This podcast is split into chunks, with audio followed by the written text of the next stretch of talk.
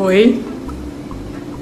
Hoje meu intuito é meio que dizer que existe assim uma uma luz no fim do túnel, que foi um pouco que eu experimentei nesses últimos dois anos, né? Nesses anos de, de pandemia, que talvez tenham sido os anos mais desafiadores da minha vida, com exceção do ano e meio de tratamento de câncer de mama, que sei lá aconteceu há oito anos, mas seja pela questão global, né, de sofrimento global e de dificuldade que gente, todos nós passamos, eu tive um monte de acontecimento desafiador mesmo na vida e, e talvez tenham sido os, os, melhores anos da minha vida, né? E, e para mim foi muito uma uma prova de que a nossa experiência da vida, né? Essa essa essa felicidade mais plena, né? Não essa de euforia tal, mas uma coisa mais consistente, essa paz, esse amor, é, não está nos acontecimentos de fora, né?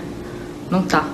Então, é, para mim foi muito legal de, de observar o que aconteceu na minha experiência nesses anos e falando isso porque a gente não tem controle, né, sobre o que vai acontecer, sobre seja o roteiro da nossa vida, seja a história desse planeta, das pessoas, das injustiças, né, por mais que a gente faça, mas existe um lugar, existe um lugar de paz, existe um lugar de plenitude, de amor, de sustentação, né, que ninguém tira da gente, né, que está sempre disponível.